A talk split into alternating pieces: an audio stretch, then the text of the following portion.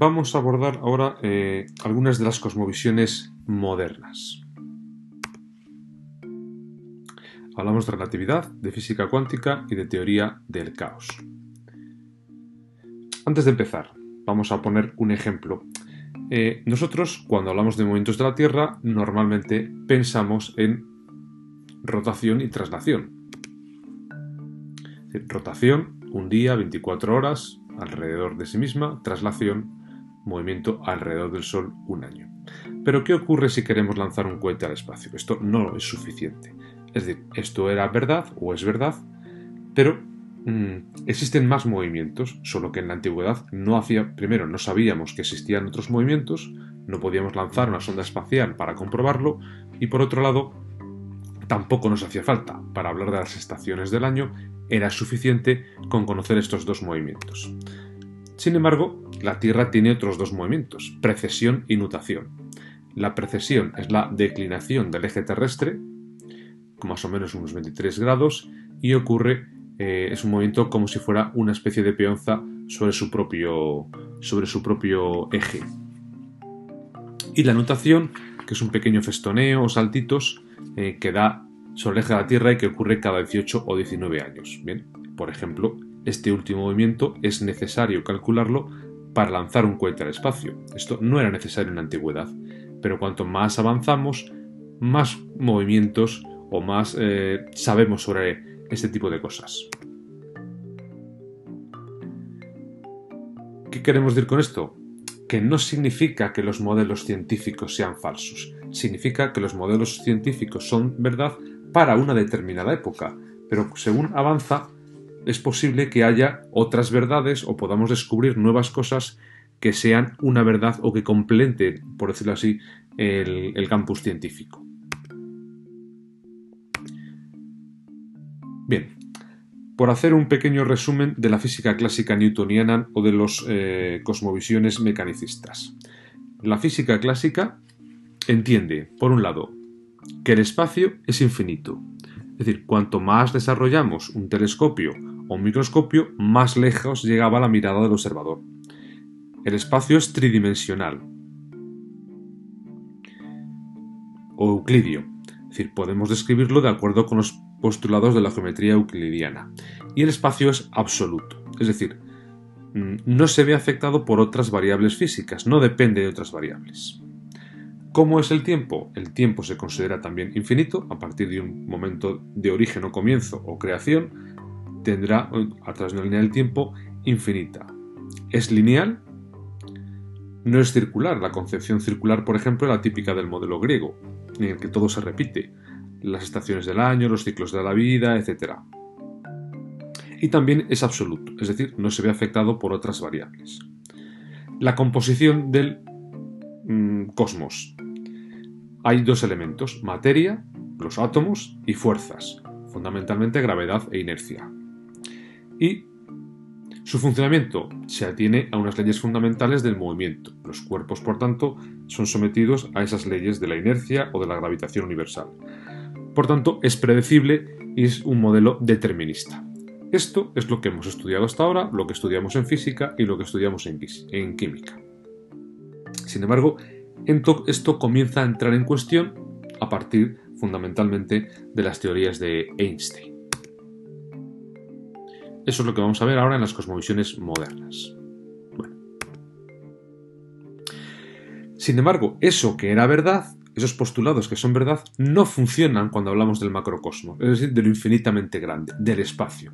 Eso funcionaba en nuestro planeta Tierra, sin embargo, cuando hablamos del macrocosmos, tenemos que hablar de la teoría de la relatividad de Einstein. Antes de empezar con un pequeño vídeo, eh, sí que quiero eh, hacer algún comentario al respecto. Einstein mm, es un autor, presenta su teoría de la relatividad en 1905. Una de las cosas que dice, dice, no vemos los objetos, sino la luz que reflejan.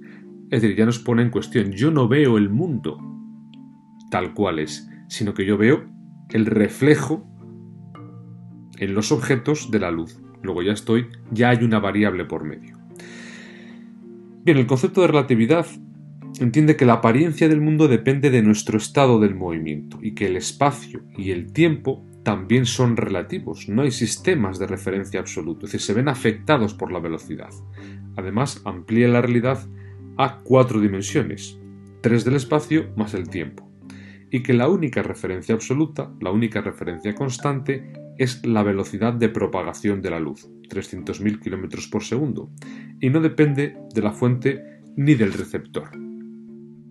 En consecuencia, a mayor velocidad el tiempo pasa más despacio y el espacio se encoge. Una segunda consecuencia es que la materia es una forma de energía y viceversa. Esa es la famosa fórmula de Einstein de E es igual a mc cuadrado. Es decir, podemos pasar de una a otra en función de la velocidad. Vamos a ver un, pequeño vídeo que nos ayuda a entender eh, un poco esto.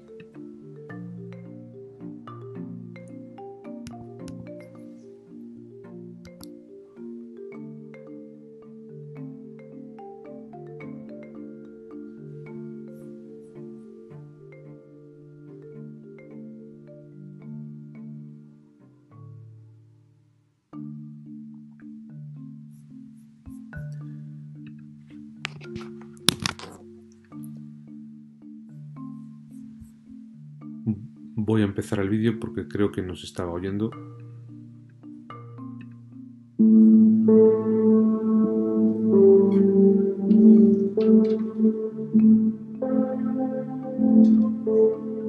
Nuestro universo es una maquinaria compleja. ¿Cómo podemos llegar a comprenderlo? Subamos a un rayo de luz. Nuestro guía en este mundo es Albert Einstein, un joven empleado de la oficina de patentes, que con sus sueños revolucionó nuestra concepción del universo y demostró que la física de Newton, anclada desde hacía más de 200 años, no era del todo correcta. Einstein convirtió la realidad en un mundo de ciencia ficción, un mundo con una velocidad límite, la de la luz donde los relojes marcan tiempos diferentes y los objetos cambian de tamaño.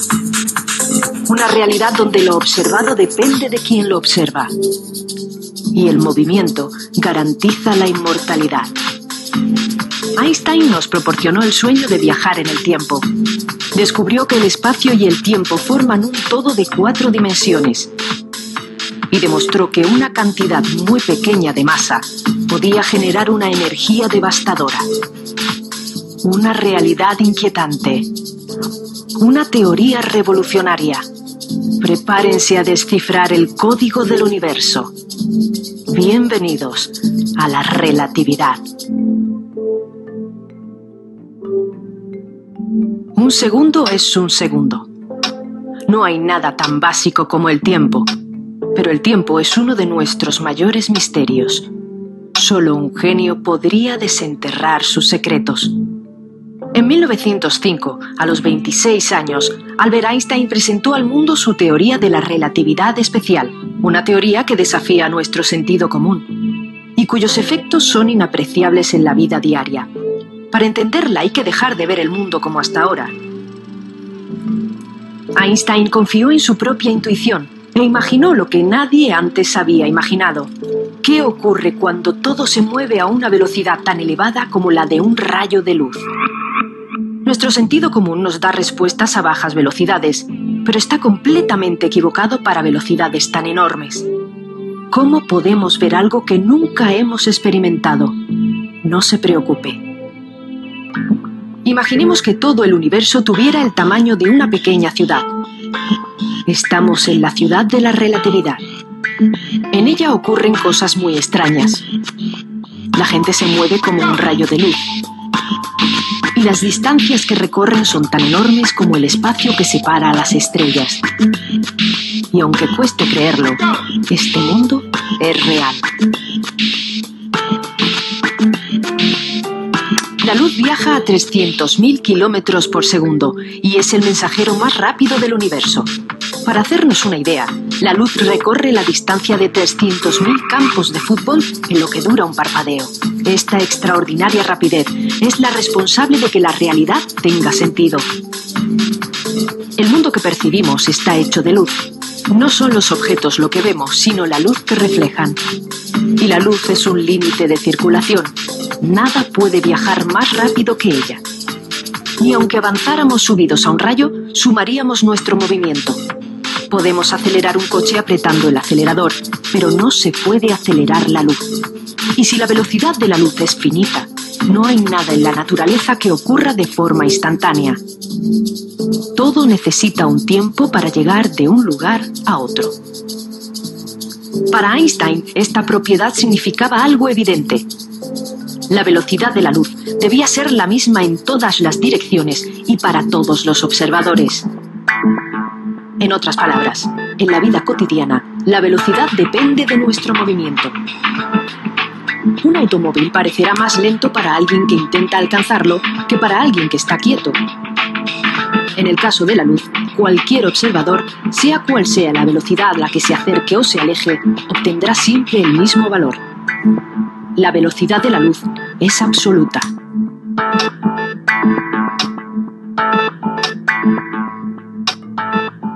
En la ciudad relativa, sus habitantes están tan alejados entre sí que sus relojes marcan horas diferentes. Y lo más sorprendente, cuanto más rápido avanzan, más se atrasan sus relojes respecto a los demás.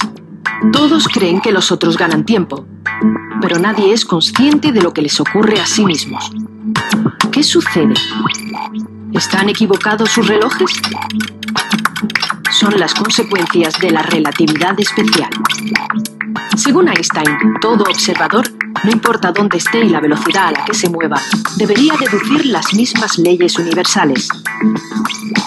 Si la velocidad es la distancia recorrida en un tiempo determinado, para que la velocidad de la luz sea constante, el espacio y el tiempo deben amoldarse según el espectador. De igual forma que un líquido se ajusta a los límites de un recipiente, el tiempo y el espacio se deforman en función de la velocidad fija de la luz. Veamos qué significa esto. Según Einstein, relojes idénticos llevados por observadores diferentes no tendrían por qué coincidir. En un reloj la luz viaja desde las agujas hasta nosotros para decirnos la hora. Pero para quien se aleja a la velocidad de la luz, las agujas del reloj deben detenerse. O de otro modo, si viajáramos junto a un rayo de luz a su misma velocidad, nos parecería que está quieto, de la misma manera que parece estar quieto un tren que viaja en paralelo y a la misma velocidad que nosotros. Pero en realidad, la luz no se detiene, sino el tiempo. A la velocidad de la luz no existe el paso del tiempo. La luz no envejece. Einstein acababa de derribar un pilar fundamental de la física, el tiempo. Pero, ¿qué ocurre con el espacio? Volvamos a la ciudad relativa. Las calles se acortan y las personas parecen más delgadas. Cuanto más rápido va un objeto, más pequeño se hace en dirección del movimiento. Un tren en movimiento podría caber en un túnel más pequeño que él, pero estos efectos dependen del observador. Así, para quien esté dentro del tren, todo parecerá normal. Una persona frente a una lente cambiará de tamaño, pero no significa que tenga medidas diferentes. En definitiva, la velocidad no solo afecta al tiempo, sino también a las distancias. Ir más deprisa equivale a decir que el espacio se contrae. A pesar de parecer ambiciosa, la conclusión de Einstein es increíblemente sencilla. La luz tiene consecuencias directas sobre dos conceptos, hasta entonces absolutos, el espacio y el tiempo. Y los efectos de la relatividad especial dependen de la rapidez con que uno se mueva. Es decir, es en el movimiento donde está la verdadera definición del espacio y el tiempo. No obstante, el movimiento solo tiene sentido con relación a otros objetos, o lo que es lo mismo, Gracias a que distinguimos distintas perspectivas, vemos el mundo moverse. La realidad, como un paisaje, tiene infinitos e igual de veraces puntos de vista. Einstein entendió que no hay un espacio y tiempo absoluto porque no hay una perspectiva absoluta. Por ello, los efectos de la relatividad son observados no por uno mismo, sino por otro observador externo. En un tren sin ventanillas y a velocidad constante, no notaríamos que nos estamos moviendo, pero sí lo notaría alguien inmóvil que pudiera vernos desde el andén. En el universo todo se mueve respecto a todo. Para un conductor, el paisaje parece moverse, pero no su acompañante. En cambio, el coche está en movimiento respecto a la carretera. La calzada está sobre la Tierra, que gira sobre sí misma y alrededor del Sol, que a su vez está girando en torno al centro de la galaxia, y así sucesivamente. En el espectáculo cósmico no hay espectador sin localidad determinada. Pero Einstein fue más allá todavía. En la ciudad relativa, dos hermanos se están despidiendo. Uno de ellos viajará a la velocidad de la luz hacia la estrella más cercana, mientras el otro le esperará pacientemente. Lo que ninguno de los dos sabe es que están a punto de experimentar una paradoja. Einstein creyó en la posibilidad de viajar en el tiempo. Si el tiempo transcurre más lentamente cuanto más rápido nos movemos, ¿no tendríamos que vivir más yendo más deprisa? Pero el viaje en el tiempo tiene efectos secundarios. De regreso, el hermano viajante se encuentra con una sorpresa. Si bien para él ha sido un instante, para su hermano ha pasado toda una vida. A este efecto se le conoce como la paradoja de los gemelos. Y por extraño que parezca, la dilatación del tiempo es una ley natural. La experimentación lo ha confirmado. El tiempo pasa más lento en un avión o para los astronautas en vuelos espaciales que en tierra. Resumiendo, distancias en movimiento se acortan, tiempos en movimiento se ralentizan, y estos efectos dependen de quien observa. Einstein supo que el espacio y el tiempo no son independientes como se creía, sino aspectos diferentes de un todo flexible de cuatro dimensiones llamado espacio-tiempo. Una realidad que varía en función de un único valor absoluto, la velocidad de la luz. Pero no es todo. Einstein demostró que gracias a la luz otras cualidades de la física también estaban relacionadas. La energía de un objeto es igual al movimiento de su masa. Este descubrimiento tenía un efecto significativo. Si un objeto se aproximara a la velocidad de la luz, su masa se incrementaría de tal forma que se haría infinita. Por consiguiente, necesitaría una cantidad infinita de energía para alcanzar dicha velocidad. Por este motivo, nada puede alcanzar la velocidad de la luz. La ecuación de Einstein nos explica cómo el Sol convierte su masa en energía. Pero también guarda un peligro. Una pequeña cantidad de masa puede generar una energía devastadora. Apenas medio gramo de masa fue suficiente para destruir toda la ciudad de Hiroshima. Dramáticas consecuencias que removerían para siempre la conciencia de un pacifista como Albert Einstein. Con la relatividad especial de 1905, Einstein había descubierto una ley fundamental en el universo, la velocidad de la luz un límite cósmico infranqueable que da sentido a la realidad y que revela la auténtica naturaleza del espacio y el tiempo. Una ley tan elemental como lo es la gravedad, la fuerza que mantiene a los planetas en su órbita y los pies en el suelo. La primera fuerza que llegamos a comprender científicamente gracias a un famoso accidente que ocurrió hace más de 250 años. Un joven estaba sentado junto a un árbol cuando vio caer una manzana. Era Isaac Newton, y este pequeño accidente le condujo a tener la intuición más importante de la historia de la ciencia. Concluyó que la fuerza que atraía la manzana y la que movía los planetas era la misma. Con la gravedad, cielo y tierra se unieron en una sola teoría. Pero la teoría de Newton y la teoría de Einstein eran contradictorias. Según Newton, la gravedad actuaba instantáneamente a cualquier distancia. Si el Sol desapareciera súbitamente, la Tierra dejaría de notar su atracción y saldría de órbita inmediatamente. Esto significaba que el efecto gravitatorio viaja a una velocidad infinita. Sin embargo, la teoría de la relatividad exigía que nada puede ir más rápido que la luz. En tal caso, tras la desaparición del Sol, la Tierra debería tardar 8 minutos en quedarse a oscuras, ya que este es el tiempo que tarda la luz del Sol en llegar a nosotros. Durante 10 años, Einstein estudió la posibilidad de formular una teoría de la gravedad que resultara coherente con la relatividad especial. Y en 1915 propuso una teoría aún más revolucionaria, la teoría general de la relatividad. Einstein dio con un nuevo concepto. La gravedad no es una fuerza, sino una consecuencia de la curvatura del tejido espacio-temporal. Según la relatividad, el espacio-tiempo no es plano, sino que está deformado por la distribución de la masa y la energía que contiene. La masa de un objeto dice al espacio cómo debe curvarse y el espacio le dice a la masa cómo debe moverse. Igual que en una superficie elástica, los objetos como la Tierra se mueven siguiendo la trayectoria que la masa del Sol dicta al curvar el espacio. Esta curvatura es lo que llamamos gravedad. Según Einstein, si el Sol desapareciera, provocaría una perturbación en el tejido espacial como una ola en la superficie del agua de modo que no percibiríamos un cambio en nuestra órbita hasta que esa ola nos alcanzara. Las ondas gravitacionales viajan exactamente a la velocidad de la luz. El conflicto con Newton quedaba resuelto.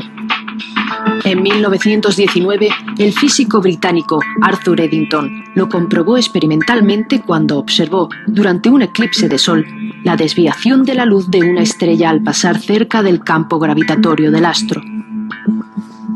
Pero Einstein todavía hizo una suposición más. La gravedad también debía afectar al tiempo. Los habitantes de la ciudad relativa están acostumbrados a un curioso fenómeno. En lo alto de los edificios se envejece más rápidamente que en la calle. Nadie pierde el tiempo. Suben apresuradamente a sus oficinas, cierran los negocios y regresan tan pronto como pueden al suelo de las aceras. Veamos qué sucede. Einstein dedujo que, al igual que en el interior de un tren sin ventanas no podemos saber si estamos parados o en movimiento uniforme, en un ascensor, en el espacio vacío y sin gravedad, no podemos decir si estamos acelerados uniformemente o si permanecemos en reposo en un campo gravitatorio. O de otro modo, los efectos de aceleración y gravedad son indistinguibles. A este fenómeno se le llama principio de equivalencia. Y siguiendo la lógica de este principio, así como la relatividad especial afirma que el tiempo transcurre de forma diferente para observadores en movimiento, la relatividad general predice que el tiempo transcurre de forma diferente para observadores en campos gravitatorios diferentes. Cuanto más intenso es el campo gravitatorio, el tiempo transcurre más lentamente. Por ejemplo, un reloj situado en la superficie del Sol ganará un minuto por año en comparación con otro situado en la superficie de la Tierra. La diferencia entre relojes situados en diferentes alturas tiene una gran importancia en la práctica. Los satélites y los aviones requieren de los cálculos de Einstein para su buen funcionamiento. Einstein no solo desentrañó la verdadera naturaleza del tiempo, sino que nos llevó mucho más cerca de describir el universo entero. Einstein inauguró la cosmología moderna. La relatividad mostraba una asombrosa conclusión. El tamaño del universo estaba cambiando con el tiempo. La vieja idea de un universo inmutable e infinito fue sustituida por la concepción de un universo dinámico y en expansión, con un principio y un fin. En 1929, el astrónomo americano Edwin Hubble descubrió esta evidencia. El universo no solo se expandía, sino que cuanto más lejos estaba una galaxia, con mayor velocidad se alejaba. Sin embargo, Einstein estaba convencido de que el universo era estático y modificó su teoría introduciendo en sus ecuaciones un factor que llamó constante cosmológica, algo que más tarde calificó como el mayor error de su vida. En la ciudad relativa, muchos habitantes han decidido acercarse al centro. Conforme se aproximan, el tiempo se hace más lento.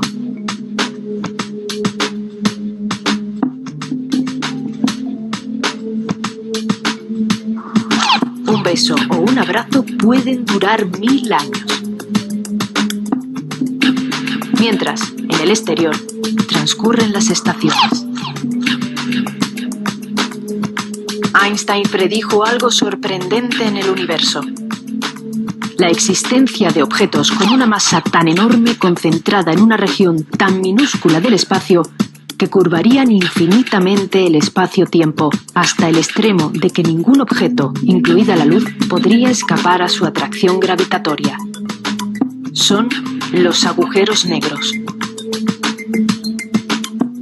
y su campo gravitatorio es tan fuerte que el tiempo se detendría en su interior. Para convertir la Tierra en un agujero negro necesitaríamos comprimirla en una esfera de menos de un centímetro y medio de radio. Y aunque una configuración de materia tan extrema parece impensable, los agujeros negros existen. El centro de nuestra Vía Láctea es uno de ellos.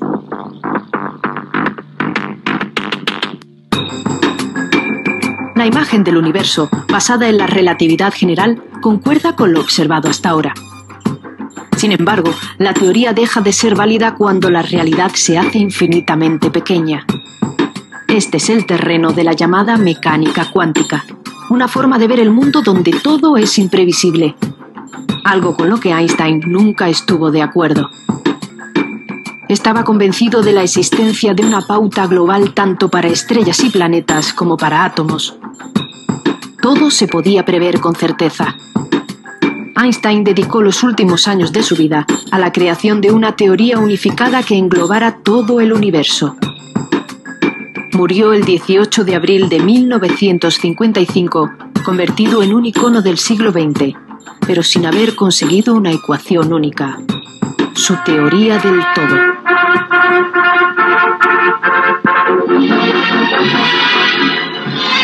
Murió Einstein, a quien se debe la teoría de la relatividad y otros descubrimientos científicos. No obstante, si Einstein regresara quedaría muy sorprendido. Muchos científicos están haciendo experimentos para medir con precisión las predicciones de la relatividad. La constante cosmológica, por largo tiempo desechada, ha resucitado para poder explicar la aceleración del universo. Y han aparecido nuevas tentativas para la unificación, como la gravedad cuántica o la teoría de cuerdas.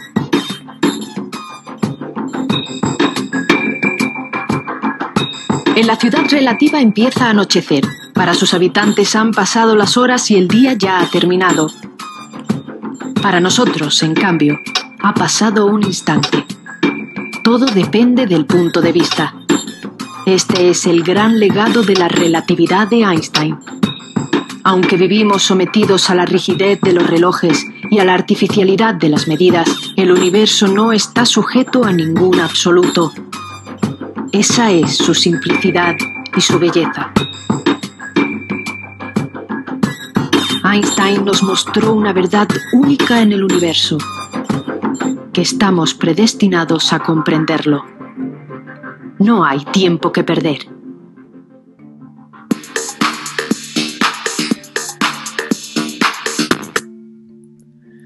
Bien, este vídeo que es, es muy didáctico sobre la relatividad.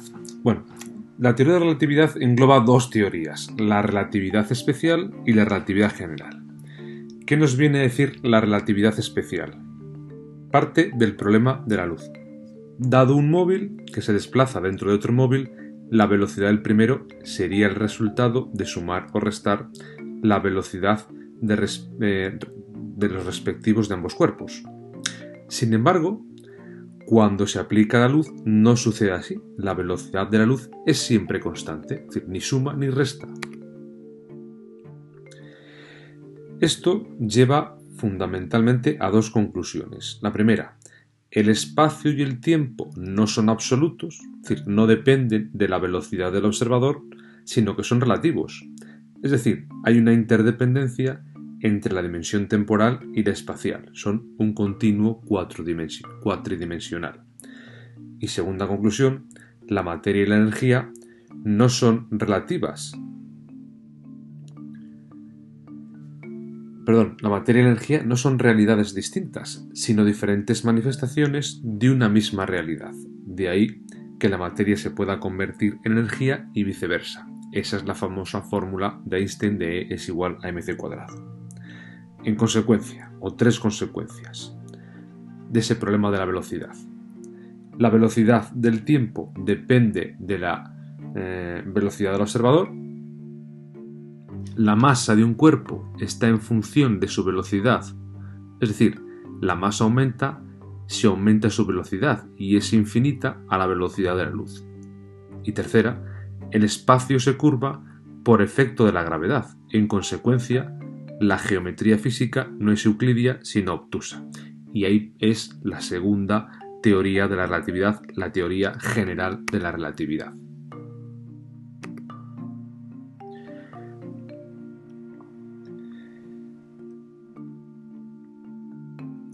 Una palabra sobre la relatividad general. Hemos hablado de relatividad especial, relatividad general.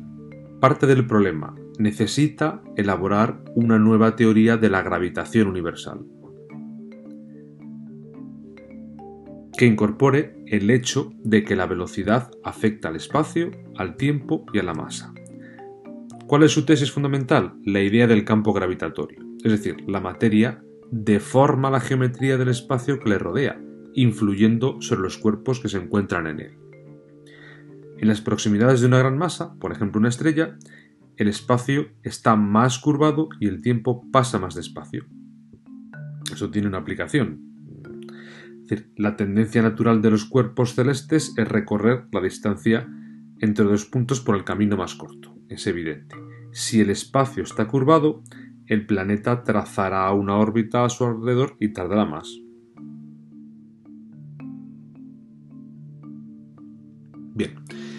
De todo lo que hemos hecho hasta ahora, por ir cerrando el tema de la relatividad, hemos visto cuatro características. El concepto de relatividad. La apariencia del mundo depende de nuestro estado del movimiento. ¿Por qué? Porque no vemos los objetos, sino la luz que reflejan. El espacio y el tiempo también son relativos, es decir, no hay sistemas de referencia absolutos. El espacio y el tiempo no son eh, variables absolutas como decía eh, la física newtoniana y por tanto amplía la realidad a cuatro dimensiones. La única referencia absoluta, la única referencia constante, es la velocidad de propagación de la luz. Dos consecuencias fundamentales. A mayor velocidad, el tiempo pasa más despacio y el espacio se encoge. Segunda consecuencia, la materia es una forma de energía y viceversa, la famosa fórmula de Einstein.